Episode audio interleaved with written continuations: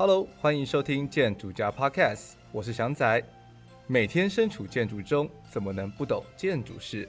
每周严选建筑圈产业及人物大小事，为大家加一点建筑知识。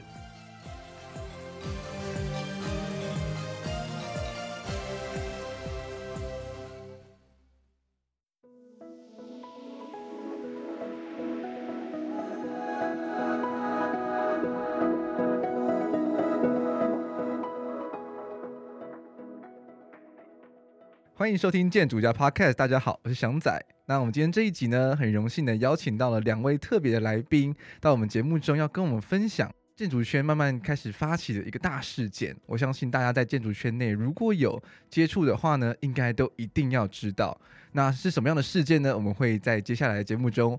逐步的为大家揭晓，那就让我们一起来欢迎今天的来宾梦鱼还有 Angela。Hello，大家好，我们是空间规划设计产业工会筹备会。马上就破梗了，哦、我本来想说要抽丝剥茧的，然后就没想到一秒就破梗了。哦、对，我们今天的来宾呢，就是空间规划设计产业工会的筹备会的两位参与的人员。那为什么今天要邀请他们来呢？就是因为我们今年在三四月那时候开始，差不多，对，就开始逐步的发生了一些，就是我们建筑圈内、设计圈内的一些，算是不同世代间，或者是劳方或资方之间的一些摩擦跟冲突。那也后来就衍生出了这样子的工会。那他们现在真的，正在做一个联署的活动。那在这之间呢，其实有非常多大家应该会疑问说，诶，为什么？然后他们是谁？他们怎么可以代表我们？所以，我们今天这一集呢，就要来一起来谈谈年轻人的意志。我们要怎么样举起我们设计师的法锤来？法锤，嗯，嗯，怎么样的去跟劳方们之间做抗衡？沟通嘛，沟通。我们寻求一个中性的词。一开始就非常弱，没有啦，开玩笑的。对对对，好，那要不要跟大家自我介绍一下？你们是谁？OK，好。嗨，大家好，我是那个空间规划设计产业工会筹备会的梦瑜。那我本身呃算是在业界，我是在都市里人规划设计有限公司，那是做设计师，比较多的业务其实可能没有是那么呃关乎于建筑啊，我们偏规划设计这样子。那我毕业于呃淡江建筑系。嗯哼，那 Angela 呢？哦，我是毕业于逢甲建筑系，那目前不在业界里面。想说，大家可能会有点好奇，主要的成员有哪些？那嗯，比较出奇是因为是我是在我自己的个人的脸书去呃，算是提出说，是不是有人有兴趣一起做工会的筹备？所以呃，大概。现在主要的工作人员里面有一大部分都是那时候我自己在淡江建筑的朋友，就是觉得 OK 有兴趣，就是大家面对哦当时比较多的话，就是那个三年六万的问题的一连串讨论，到后来比较多的性平事件，觉得有兴趣加入一起做这个筹划。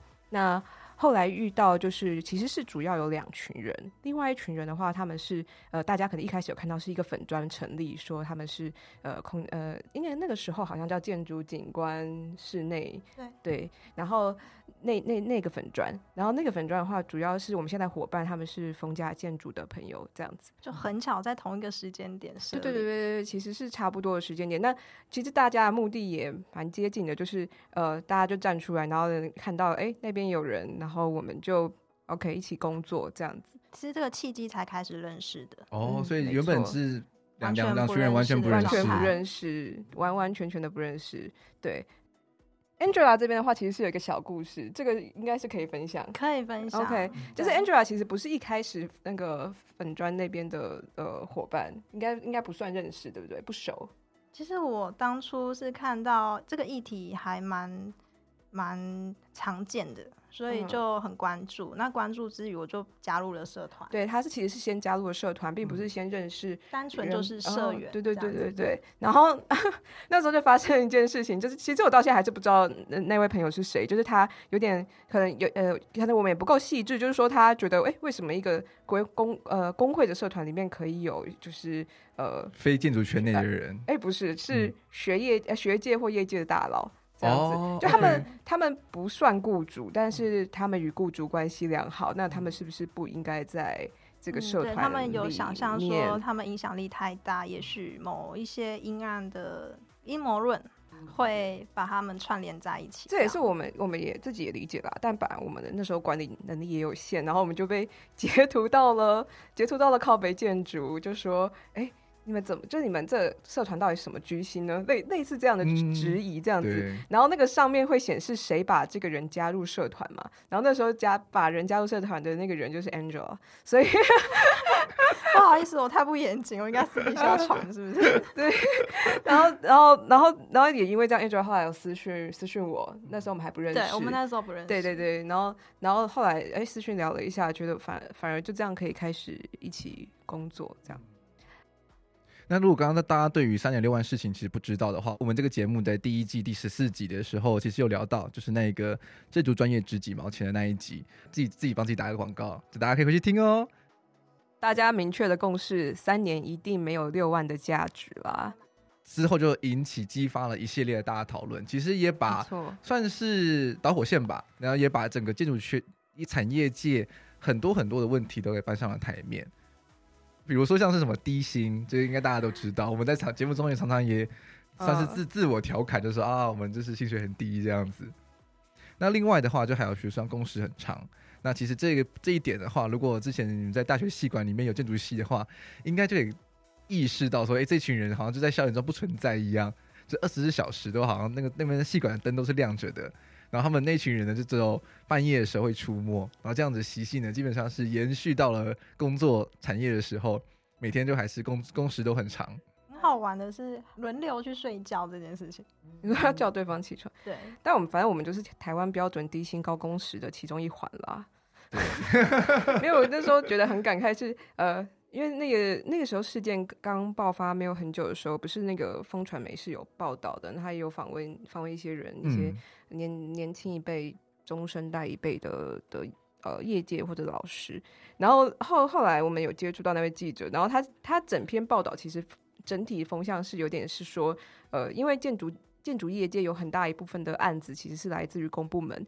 也就是说，这个产业是这样的生态，是公部门有很大的一部分是 involve 在这个里面的，然后所以他才写这个报道，要不然他就说，嗯，建筑业就是跟其他产业一样，都低薪高工时，就好像也没什么好写的。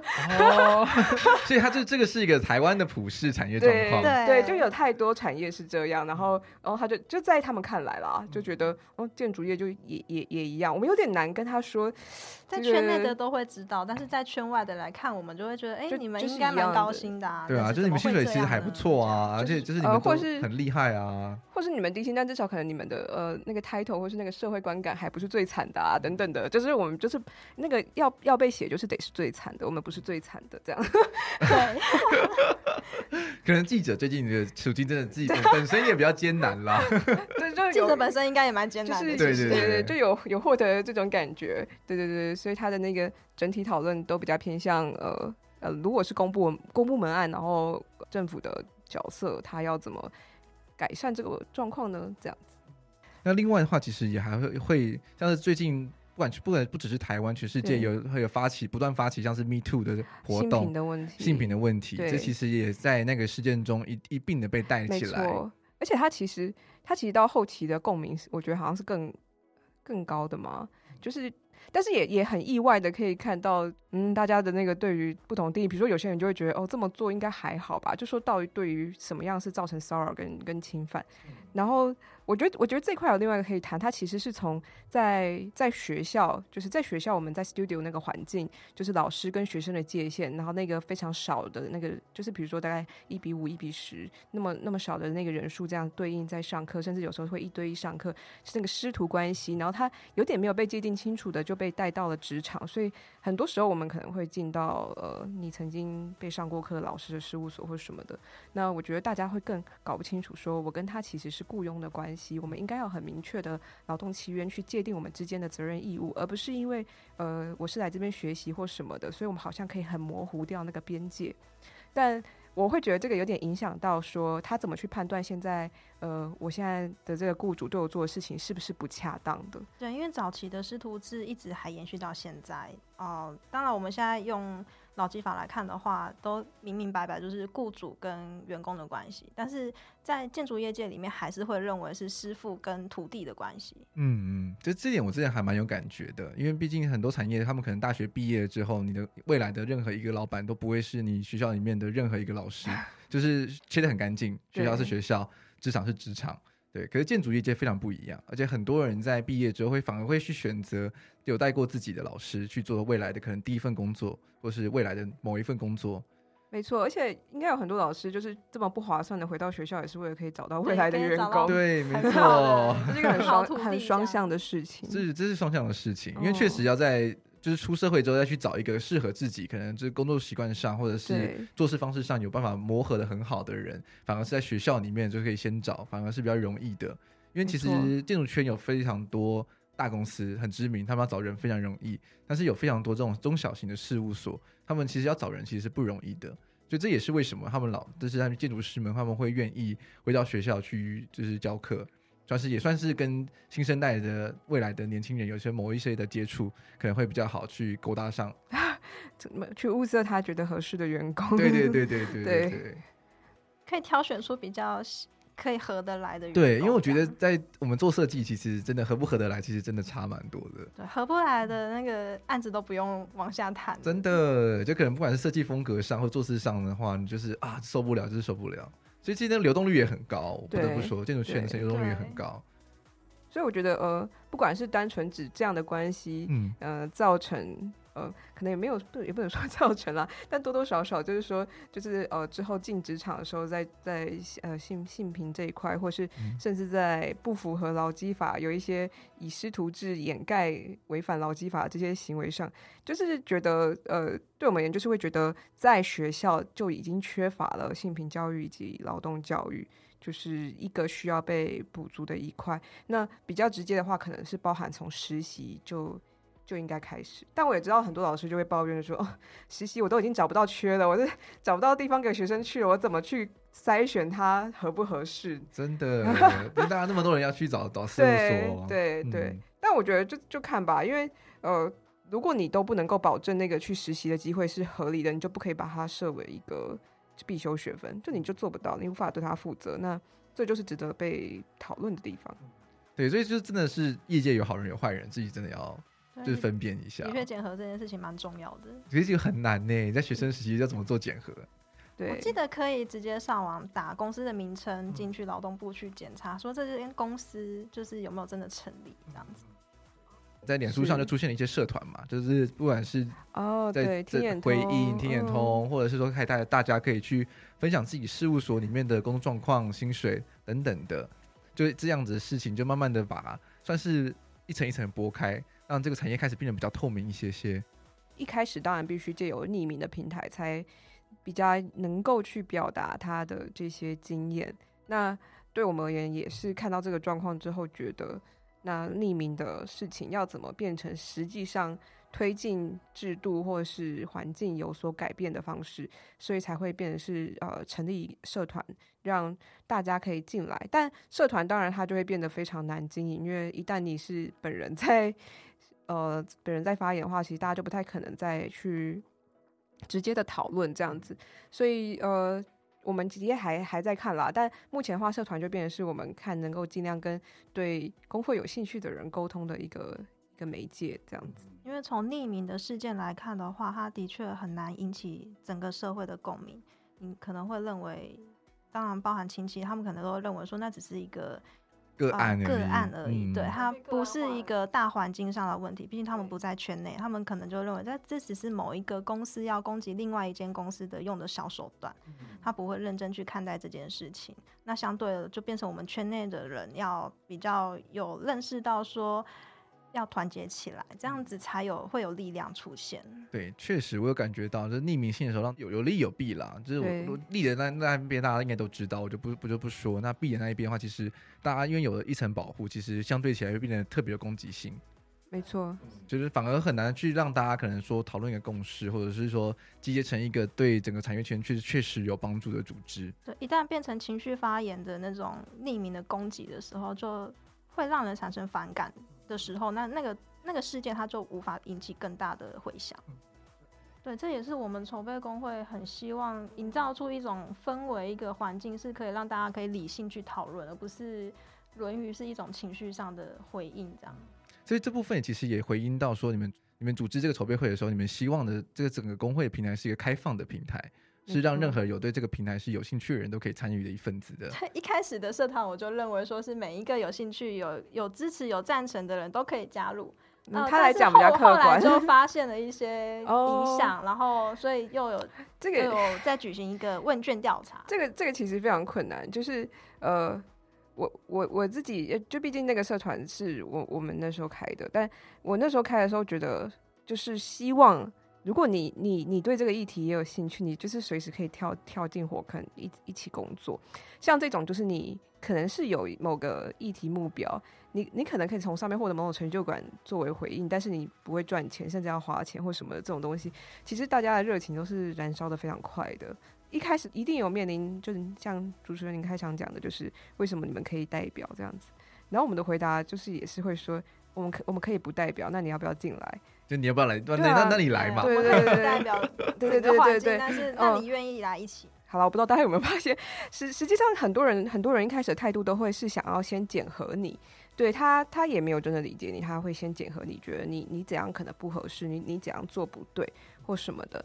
然后大家可能还是会有一点点期待，会有一个呃领头羊，有一个更代表性的人物更代表性的人物，然后他可以带领着大家。做些什么事情？回到英雄主义的那个，有就是会有会有一点吧。本来想象也是一个可能有领头羊，然后底下有分工合作，然后每一个每一个每一个就是一个萝卜一个坑的状态。但是后来进去发现，哎、欸，不是哎、欸。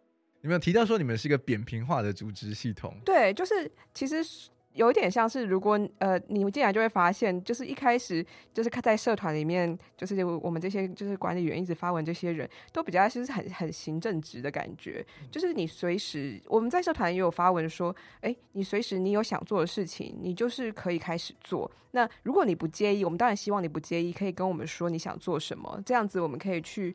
呃，协调没和我们有的资源跟其他想做事的人力。那我们可能已经有联络上一些呃老师，有一些工会的前辈，说不定你是需要的，那我们就一起来。那你会发现，其实你你你你进来就是呃的关系是非常的平等的。对，我们就是就是想把大家这样子呃抓在抓在一起，所以随时都可以加入这个组织。那当然比较难过的是，随时也可以离开这个组织。你也可以这样讲，这是一个筹备阶段会有的事情。那当然到最后它变成正式工会的时候，它不得不有一个符合工会工会法规定的，就有理事长、理事监事这样子的的的职权关系。那它会有一个就是章程去规范我们怎么去决议事情。这个是法律规定的，我们还是会回到一个有阶层的组织。但但如果你有去。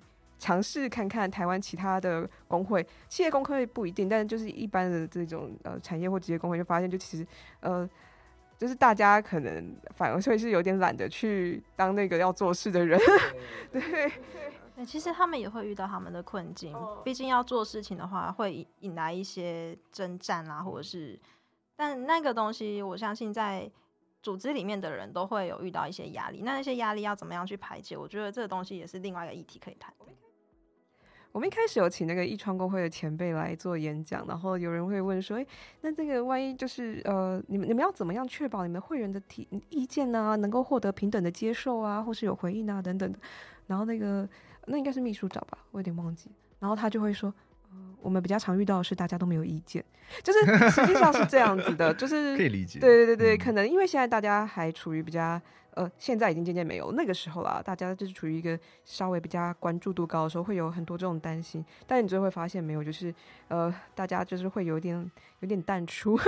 然后当那那，我觉得那时候大家还在风头上，很热情的时候，然后大家就是内心中有很多想要想要推、想要想要发生的事情，所以就可能会有很多的提问。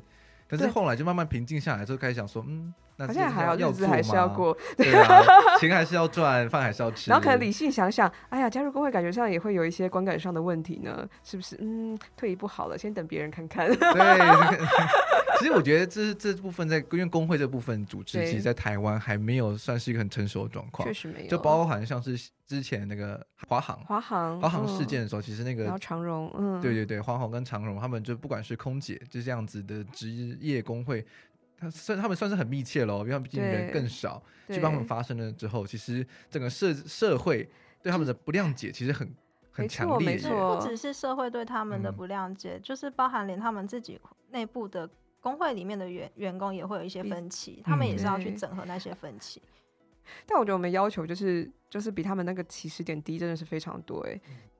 的要求应该是至少是在违呃没有违反劳基法的，就是是一个符合劳基法的待遇之上去讨论的吧。嗯、我觉得我们产业是从符合劳基法开始讨论的，应该是 非常的好像我们的抵达的 目标比较近一点。对啊，他们好像也有一些劳基法的、oh, 的问题。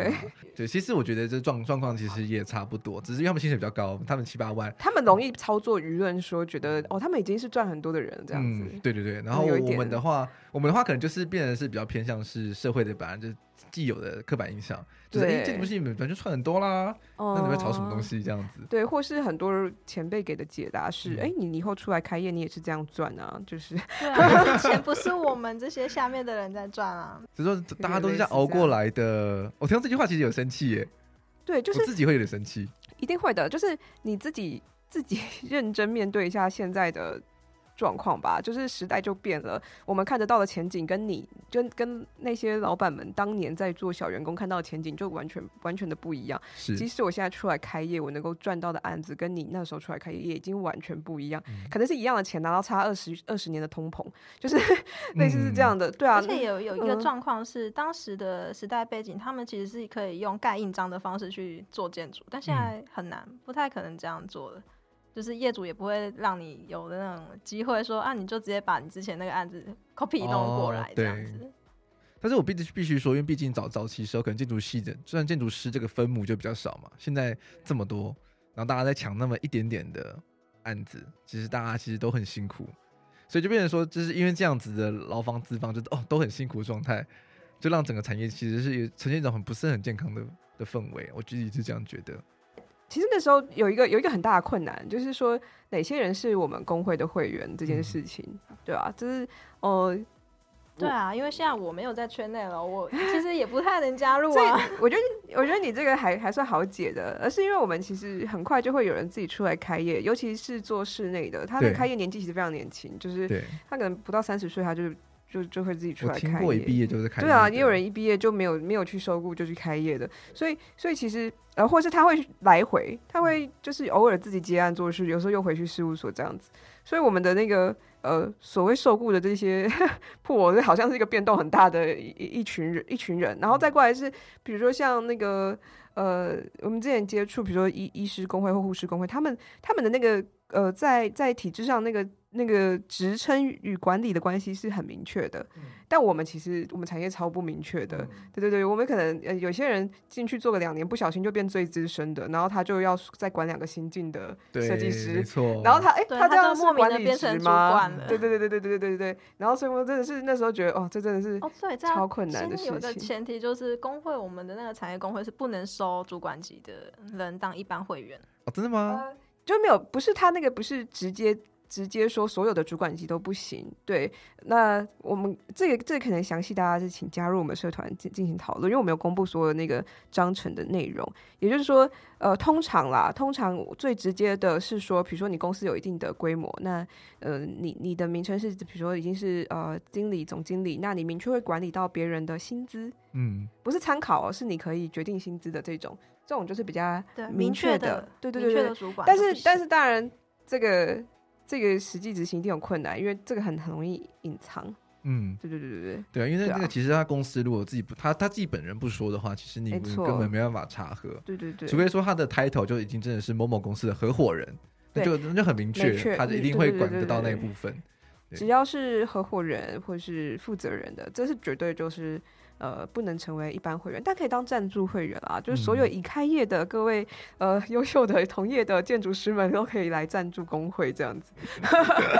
大家都需要，就是工会很需要大家的一份力。那也可以再创一个职业工会，就可以让所有的售后组都可以去加入。哦，对，这个是一个小知识，就是产业工会跟职业工会有一个很大的差别。职业工会它必须是很明确单一职种。嗯、那我们当时没有想要职业工会，原因是因为呃，可能相关科系的人毕业，他在甚至在换公司类似的工作，他类似的职务，他也不一定是同一个职称。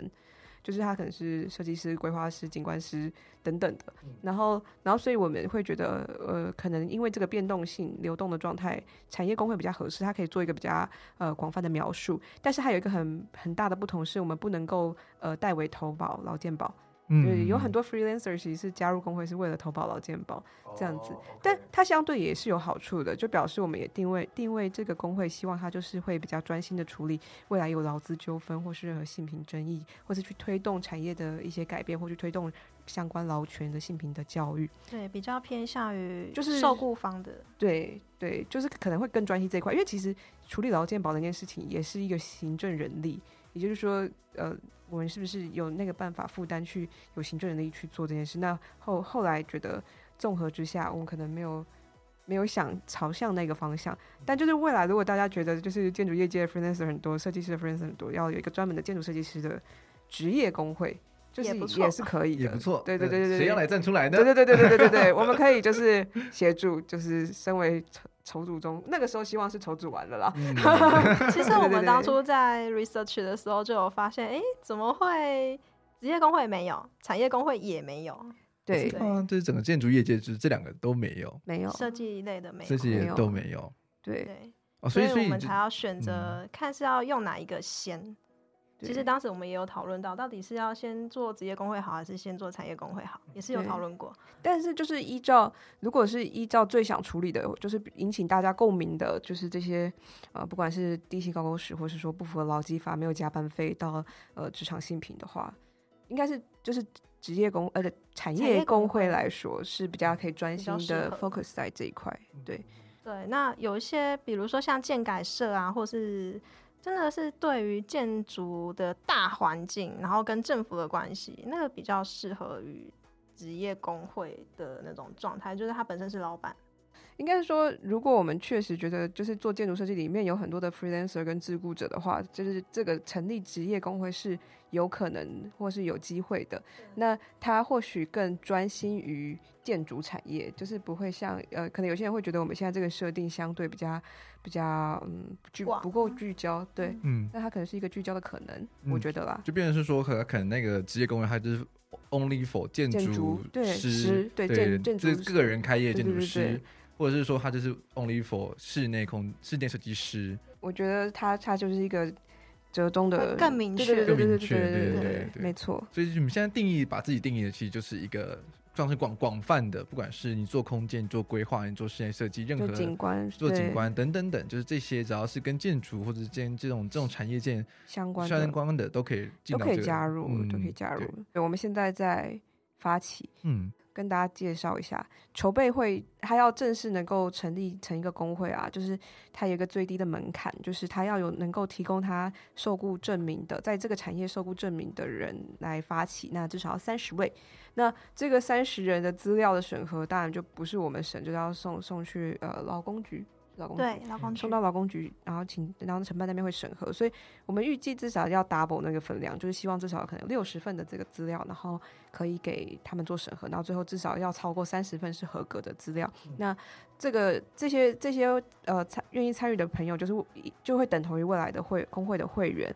那大家要一起来参加会员大会，因为会员大会有呃出席门槛，然后这个出席门槛通过了之后呢，我们才可以正正式送件成立成呃我们的空间规划设计设计产业工会这样子。听起来很沉重，我们先讲一下说工会可以成立之后有什么好处好了。对啊对啊，我觉得大家应该比较在意这个。Okay, okay. 我我我觉得最直接的是，就是当然我们可以协，如果你有劳资纠纷，你就有一个可以呃资商，可以直接协助你的。一个一个平台，对你劳资协议的时候，不再需要一个人喽，会有工会陪你去，嗯，而且工会会找律师一起。呃，当然，这个这个部分就是他能够做到多完整，我们能够给多少的，比如说法律协助或什么的，还是要看。大家参与的程度，我们会费收到多少？所以就是，如果一开始 大家都积极一点的话，那当大家一开始我们能做的事也会比较比较完整。那呃，大家知道就是呃，工会跟一般团体不一样，它有就是呃，工会只有工会能够执行的，像刚刚讲的去做那叫什么来着？团体协商权。对，没错。所以就是，如果你的你的公司人很少，那就更好，你很容易超过那个门槛，我们就可以帮你做团体协约。嗯，对。那当然就是还有呃。可能建筑业稍微稍微难难执行的罢工权，嗯、就是一定要确定，就是没有没有工会的话，就可能罢工就只是旷职。对，没错。对对对，那那再过来就是倡议的功能，就是其实你会蛮常看到其他工会会呃发新闻稿、开记者会，甚至到立法院做游说。那这部分的话，就是呃也是工会能够做的事情，它其实也蛮必要的，就是呃怎么把大家想象的觉得需要改善的事情，直接进到体体制内去做沟通，这也是工会会做。做的事情，像是可以改善的东西，不见得是只有劳资争议的部分。如果是跟呃建筑师工会也有也有想要推动的一些事情，其实我们的劳工工会也可以 support 啊。算是不管是劳方或资方，就是都有各自的组织，然后去推动，就是他对最大的利益的事情。是他比较有机会把那个对话稍微拉的拉的平等一平等一点点嘛。因为过去可能很多像这样子提出说，哎、欸，呃。嗯、呃，产业界劳工有什么问题或干嘛的，那他很容易被视为单一个案。有些老板就会出来说，哦，不会啊，像我事务所就怎么怎么样很好啊，那当然很好，就这些人就是 role model。但是，呃。难道其他那些人就真的是少数而已吗？所以就当他劳工有个代表团体的时候，他就能够把这些资料数据化。就比如说，大家看到小贱人的资料的时候，也会有点压抑，说哦，还真的是普遍薪资的状况就是这样，就是并没有像某些人说应该没有吧，北部应该不会这么低吧。有些老板会说，那是只有他们才会这样，哦、大部分薪资好的才不会上去 PO 呢。嗯、呃，就是会有类似这样的。那可是那种新生谁知道呢？身为劳工工会，就是做这些东西，就是也是劳工工会可以做的。那我们可以把。大家的沟通就是落实化，不会再变成是众说纷纭，或是说哦，你那个只是个案的这样的状况。就是如果这样算是入会的会员是很广的，就是真的是很多公司的都有带各自的代表的话，没错。其实做出来的资料的收集就是可以比较是全面，然后可以真的可以代表整个产业的一个状况。目前的产业其实很缺乏一个很完整的资料库，这个东西都需要大家一起来把它完整。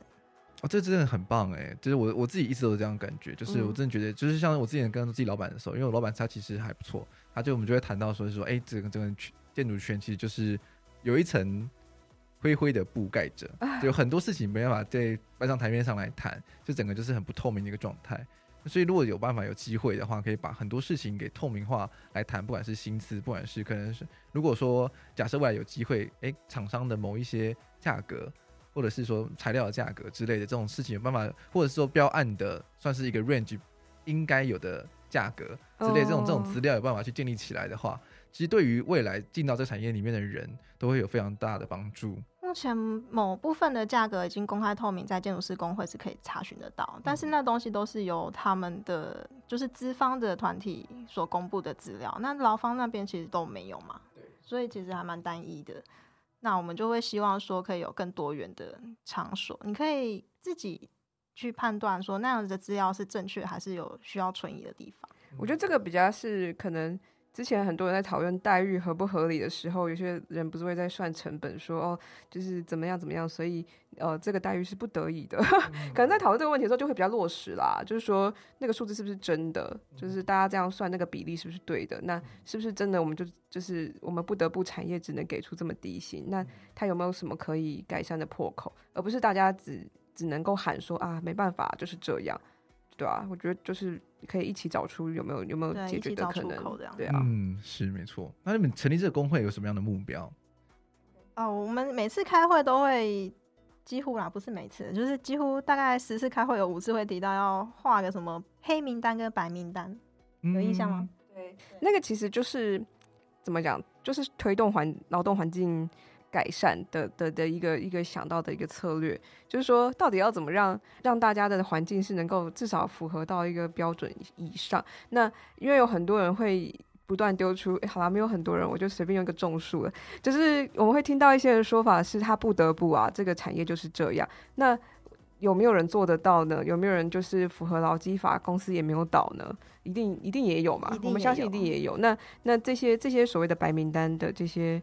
标标呃，就是比较像是榜样。传说中的公司你在哪里？呃，对对对对对对。那类似说，刚刚提到其实是相对应的这个计计划。那工会最大的目的当然就是希望整体的劳动环境它能够至少是符合法律规定的。那至少大家的劳动品质要变好。然后再过来，当然就是这个里面包含的子议题，就是职场的性平的问题。我我自己觉得是相对这个问题严重的产业。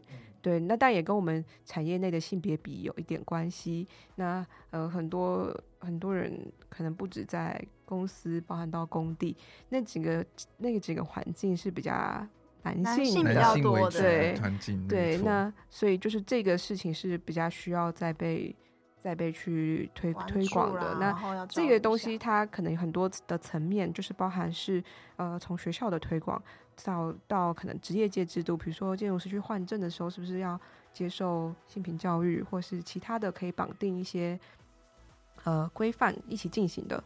这是业界啊。那当然，在学学术界的时候，也会希望说，还在校的学生就可以关注到说，如果你遇到了某些不平等的待遇，包含可能有被性骚扰的嫌疑，那些如何自救？我觉得这东西也是蛮重要的。对，就是两方的。然后，当然最后就是。就是要作为一个可以跟商业工会那边的一个共同推动的的代表或媒介，对，因为我们都相信说还是有非常好的公司老板的存在，嗯，但是那些公司的老板如果都不跳出来告诉我们说，其实他很棒，他很优秀。有时候他们也需要，他们是被压力，所以不得不改变的那样的一个台阶吗？也就是说，他要能够获得一个压力，说你看现在是整体劳工都非常反弹了，或什么的，我我我们产业不得不做一些调整，他才跟所谓他们的业主，嗯，才有办法也有筹码去谈。就是说，今天大家就是不做事，或今天大家就是卡在这了，那是不是你你也要负责？真正上面给钱的人是不是也要负责？是不是也要再多加一点设计费之类的？对对对对，对，就是。对，那当然就是大家能够团结 到那个压力集中到什么程度，其实也不是容易的事，真的不是容易一件事情。没错没错，自己公司有常常会接触到，就是希望希望说可以嗯嗯多争取一些设计费。其实真的要跟业主谈起来，不是那么容易，非常的不容易啊。设计费是什么呢？有这个东西吗？真的没有错。那回应到刚刚你提到的就是性平这部分，嗯、我我记得你们之前好像也有提到，是说你们是会想要去推动一些可能匿名性的。这种性平上面的帮忙，对，我们目前正在拟这个这个问卷，那会希望能够借由一个匿名的问卷去建立，呃，大家在职场受到性骚扰或相关事件的一个样态。那这个其实是很两方的，就是说，它一个是让大家知道说，其实。呃，性性骚扰会发生的都不特定，它非常难做反应。它不是像有些人认为说，哦，你为什么没有避免呢？为什么你没有说不要呢？或什么的，就是其实没有没有那么那么容易。然后一个是增加大家有办法去同理那个情境，然后去理解；另外一个是说，那是不是有主动去避免职场会制造那样的情境？就是现在很多其实学校或什么都有做这种改善，就是说，呃。老师的那个办公室门是透明的啊，或干嘛的，就尽量避免那样单独相处或什么的，就有可能。那所以我们会想要去做一个这样子的东西，那也去帮助我们去认知，其实职场有有哪些可能会发生性骚扰的的问题。那在希望就是，如果愿意分享的人，可以到时候来填这个问卷。对，因为其实，在性骚扰的那些案例当中，你会发现很多人都是第一次遇到。他在第一次遇到的时候，他并不晓得自己正在被性骚扰，他都是回头之后在细想的时候才会发现，哎呀，好像刚刚那个状况不太对劲啊。嗯。可是那个时间点已经过去了，已经过去了。对，对，那如果我们有事先先把那些案例先收集起来，让大家知道某些情况，你当下遇到的那个情况就是，那你其实会警觉到，马上离开，或者是马上去避免。有一些人其实就是蛮惯犯，他他可以活得很好，就是他会测试一次，那你说不要，他就不会再碰你。所以那些会去检举他的人，就是可能会觉得，反正他只碰了一次就就算了。然后他总是会碰到那一个愿意让他碰第二次，也不会检举他的人。对啊，就是所以就是要怎么让大家对这件事的呃反应度高一点，然后我们也让那个怎么说。这样有点不正确的说法，但我觉得中生代以上啊的人，他们对于怎么样造成性骚扰的认知，就是非常的不健全。哦，对我我有这样，我必须很不正很不正确的说，嗯，我有这样的感觉。对他们可能会觉得，哦，这样还好吧，这样就不行哦。我是有遇过某些，我我不是当事人啊，他是有跟我讲说，他连碰女生的身体任何一个部位，他都不敢。嗯，所以其实还是有中生代以上的也有的长者是是有那个认知的，对对对对。但我们要让他的同才都把这件事说出来，告诉他，对那些都不行哦，对那些都不行。对，就就是他们可能会觉得说啊，只是玩玩，或者是啊，就反正喝酒的时候啊，勾肩搭背，是兄弟。就是很很麻吉麻吉的这种，或是他会觉得说，哎、欸，他没有说不好啊，他没有拒绝我啊，可是就是你要有认知，你在跟他有这个职权关系的时候，他有可能很难拒绝你。然后不能这样，你就认为他默认了，类类似这样的状况。我必须插播一下，就是这样子的状况不只存在于男生跟女生之间，女生对男生也，女生对男生也会有，或是男生对男生，或者是或者女生对女生。其实因为现在是一个多元光谱的时代，所以什么样的状况，什么样的角色，不管是说男生或女生在哪个位阶，其实都会有类似的状况。而且有时候反而我觉得，呃，女性会更不。更没有自觉的去触碰，因为觉得反正不会有争议，就是，嗯、这这这确实也是 去注意。对，所以这这这部分其实真的还蛮需要教育的啦。我觉得，因为不管是在学界或者是业界里面，我觉得性平这部分算是在台湾慢慢被推广起来的一件事情，大家都还在学习，大家都还在习惯，所以确实会需要有人去帮忙这个部分。大家是想知道跟后续追踪的话，就一定要去追踪脸书专业，没错，脸书粉专。那粉专要怎么搜查呢？哦，就请等一下，直接登录 Facebook。听到这个地方的时候，请马上点开你的脸书 APP，搜寻“空间规划设计产业工会筹备会”。对，然后就可以找到一系列的懒人包，或者是一些各种各式各样的资讯。没错，然后希望可以加入社团。社团的话，通常资讯会比较快。因为社团的话，就是有些在测试或是要跟他讨论，就会在社团里面，然后希望大家可以不吝啬直接回应。那呃，粉钻的话会是比较做可能讨论后我们确认的一些资讯的公告这样子。哦，对了，要加入社团要先看了那个加入社团的条件哦。哦，你如果是老板的话，就不能进来了。对，因为毕竟是希望说那个社团里面都是劳方的这受雇者的这一边，对对对对，我们还是要保护其他人。但我们就是就是还是，比如说我们知道那个那个有点困难，就是说他没有办法做到一个全实名制的环环境。那反正就是说，如果你有有困难，不能够直接在公开的那些讨论贴文里面做互动，就是你要私讯管理员或是私讯粉砖，就也没有完全没有问题。粉砖是属于公开的。那如果呃。你看到了我们的联署资料的东西，有任何不理解的话，就也可以私讯我们。联署资料里面有知道很多个人资讯，就会有你的身份证或是你的投保资料等等的。那如果你对于谁可以看到有疑虑，也可以再跟我们详细问。其实非常少人会看到那个资料，我们有尽量控管那个各自能够被看到的人数，就是可能在五五个工作人员以下。我们工作人员其实也不少，但是能够看到资料的人非常的有限哦。对。我们就是会保护大家的资料，那就连我也看不到。对对，所以就是希望大家如果有疑问，就是再跟我们问，没有问题的。我相信大家对于加入工会其实会有几个可能比较严大的疑虑，就比如说一个就是说，哎，我我工时也很长，那你加入工会的时候是不是会需要常常开会？了解，呃，没有。如果你真的是纯粹支持的话，来缴会费的，你就是一年来开一次就可以了。就是我有不有一个不得不开的会员大会这样子。那嗯，会员大会。你要参与的时间多长也是有弹性的啦。我们最重要是要你要来签到，没有啦。非常，这事可以讲那么白吗？非常的消极，没有啦。当然希望数上的过过 半，希望你至少能够参完全参与会员大会啦。对对对对对。当然就是大这个其实是所有工会的困难啊，不有时候不得不搭配一些有有名的人来演讲或干嘛把大家吸引过来。对。对 那那其他时候的话，就单纯看个人有意愿要参与到什么程度。那就当然非常有意愿的，你要出来选，就是理事、理事长这件事就很欢迎啊。就是永远都缺乏做事的人，对对对，因为大家确实在产业中都很忙，嗯、可能都还要常加班，周末也要上班，对对对。我们都已经有先写好了，就是会员。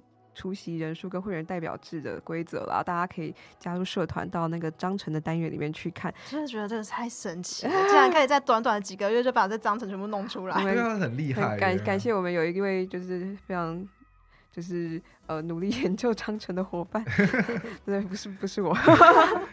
好，那我第二个问题的话是说，那加入了之后，他的身份会被保护到吗？还是说就资方他一定会知道他有加入工会？然后会会会不会这样子，因此造成说他跟他的老板之间有一些隔阂，或者是？Okay. 对啊，我前阵子朋友也在问说，如果我要加入，那资方会知道吗？需不需要跟我老板报备一下？呃，不需要跟你老板报备，会不会知道这件事情？呃，在你如果是申请送件进来啊，到整个过程其实都没有要通知业雇主的这个这个步骤，那我们也会再次的跟承办确认，不会去做确跟你的雇主做确认，因为其实你提供了你的那个劳健保的投保的资料跟薪转资料，其实就是不需要再跟雇主做确认了。那至于说你是不是完全被保密的，它当然有一定的困难度，毕竟你可能你来出席会员大会，你还是会被别人看到，那就是它会有。一定的可能性会会被知道你有加入工会，但是雇主是不能够去干涉，就是不能去呃影响你参与工会活动的权利。所以就是如果真的不得不，最后一步就是由工会去跟老板交涉说，哎、欸，你已经干涉到了员工就是参与工劳劳工活动的权利了，这样子。或者是你就开会的时候记得戴口罩，好像这个比较实际。OK。觉得这跟工会的定调也定位也蛮有蛮有关系的。如果你这个工会是一直很激进的要去跟资方对抗、对抗、对抗，然后我都完全不给对方留余地的话，那一定会被他罚。嗯、但如果你我们的工会的定位是在一个一呃一开始成立的时候，并没有那么的激烈的去跟资方做对抗的这个动作，那其实老板他们不不见得会那么的反对啊。也许他会认为有多一个劳工的团体可以帮助资方一起发声，那也很好啊。希望可以建立到这样的融进，一切都还在努力的。但但我不得不再呼吁一下，就是当然就是你加入的人越多，然后这个劳工工会它是越有呃能力，就是它越有声量的时候，你就越不用担心这件事情。嗯，所以说在这个时候就是怎么呼吁，就是我们的亲朋好友，我们的人数越多，力量越大，加入工会，然后呃缴会费，工会有有一定的。基本的运作的那个资本，我们才可以就是更保护大家的权益这样子。那大家也可能比较不容易遇到担心的那些状况啦，因为他会觉得这个工会是有有有声量、有能力的这样子。好，那我第三个问题是会费会大概会收多少？那还要怎么知道说自己的会费有被妥善的利用？呃，我们目前的话、就是详细这个等一下要说的这些资料，大家可以加入社团到那个章程单元里面第五章去查询。然后，但是我们可以先直接回答一下，呃，目目前我们设定的话，应该是入会入会费。呃，通常会分两部分，一个是入会费，一个是经常会费。入会费的话是每人一千八百元，经常会费是每月计算的，入会入会费是单次缴交的。那入会费的话呢，是每人每月呃有两两个可能的方案啊，目前一个是每人每月两百五十元，那另外一个是。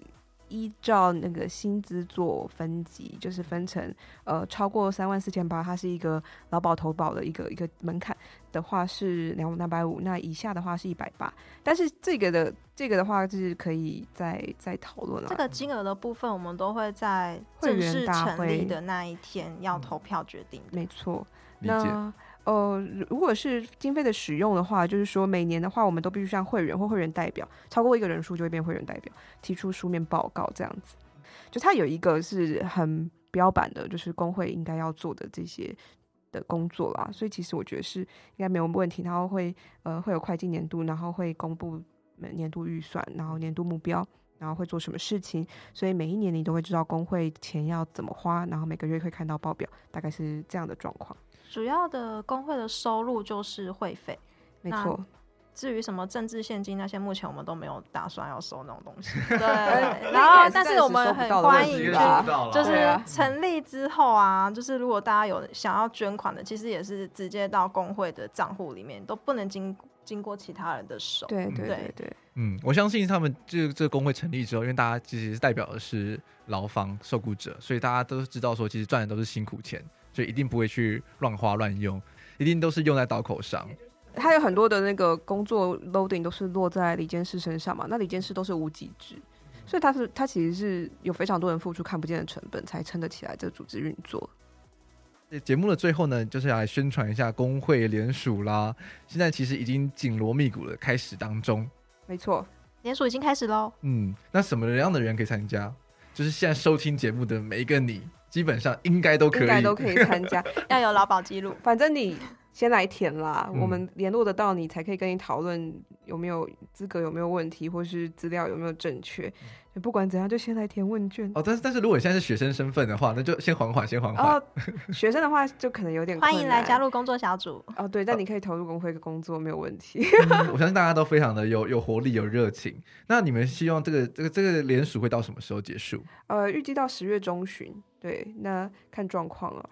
期望值可以收到六十份的联署文文件，然后预计召开会员大会是十一月二七二八那一个周末，也就是建筑师考试后的一周。希望那时候大家暂时还没有排任何事情，毕竟刚考完试嘛，对还还在家里耍飞，什么时候不想做的时候，对，请来参加会员大会。嗯，那需要缴交什么样的资料呢？呃，会不会很麻烦？有一点点需要你。就是像报税的那一个麻烦的感觉，但就差不多那样了。对，就是你必须打开电脑，然后插入读卡机，然后放进你的自然人凭证，然后去网络上登录你的呃呃劳保的投保记录。就这样而已。那另外一个的话，就是请登录你的网络银行，把你的新转账呃新转账户上的转账记录给，就是它也可以 download 一个 PDF 档，download 下来。通常上面会写薪资转账，只要这两个，完全不需要跟你的雇主申请东西，你也可以来加入工会。但，如果你跟雇主关系很好，他直接可以帮你开。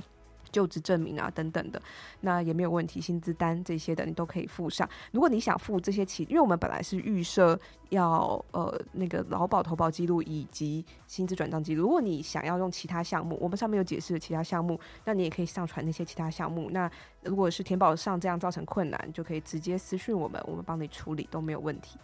那刚刚提到那个什么下载劳保那个东西，要哪个网站下载呀、到劳动部劳工保险局，它有个医化服务系统。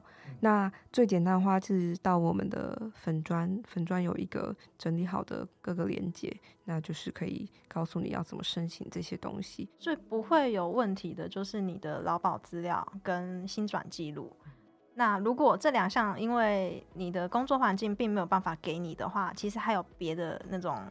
证明方式，那这个部分呢，我们可以再跟管理员讨论，说应该要拿出哪一些才可以证明。对。呃，我知道大家很常看到那一一堆字之后，就会先把它关掉，因为我们的那个那个呃表单好像被打开过三三百多次，但是填表人蛮少的，所以 所以可以感觉出来，大家看到之后就觉得哦，好麻烦哦，还要找资料，还要去 copy 我的身份证影本，算了，然后就把它关掉了，这样子。所以我大家就是告诉大家，可能是手机的字太小吗？可能需要一个跟你准备报税一样的那个。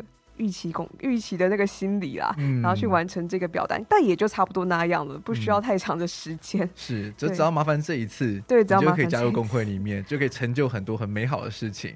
对，只是工会需要每一份在产业中努力的人来尽一份心力，就麻烦这一次而已。你看你平常画的平面图多麻烦呐、啊，你开的会多麻烦啊，都不嫌麻烦了。法规那么多。对啊，然后这次只是播个这么可能半小时，跑监管麻烦。对啊，是不是？好，所以刚刚提到的，不管是联署的表单，嗯、或者是说劳动部的那个官方网站的 e 化系统的网站位的位置，我都会放在我的节目栏里面。好，那我们今天非常感谢两位来到我们的节目当中，跟我们分享了非常多有趣的故事。那其实真的筹划这个工会，其实真的是一件很难的事情。我觉得，我觉得真的很感动。我需要大家，真的，真的，真的，因为现在有有了一群领头羊去做这件事情，那后续有需要更多的。众人的意志，才有办法把这个法锤举得又高又挺。我们真的不算领头羊，我们真的是出来扛树务的，就是 请大家就是欢迎加入，可以当领头羊。对，确实也是需要更多人来一起帮忙这件事，把它做得更好。好的，那这在最后面，最后面还是要再来宣传一次嘛。如果你还没有打开你脸书的话，现在马上打开，搜寻空间规划设计产业工会的筹备会。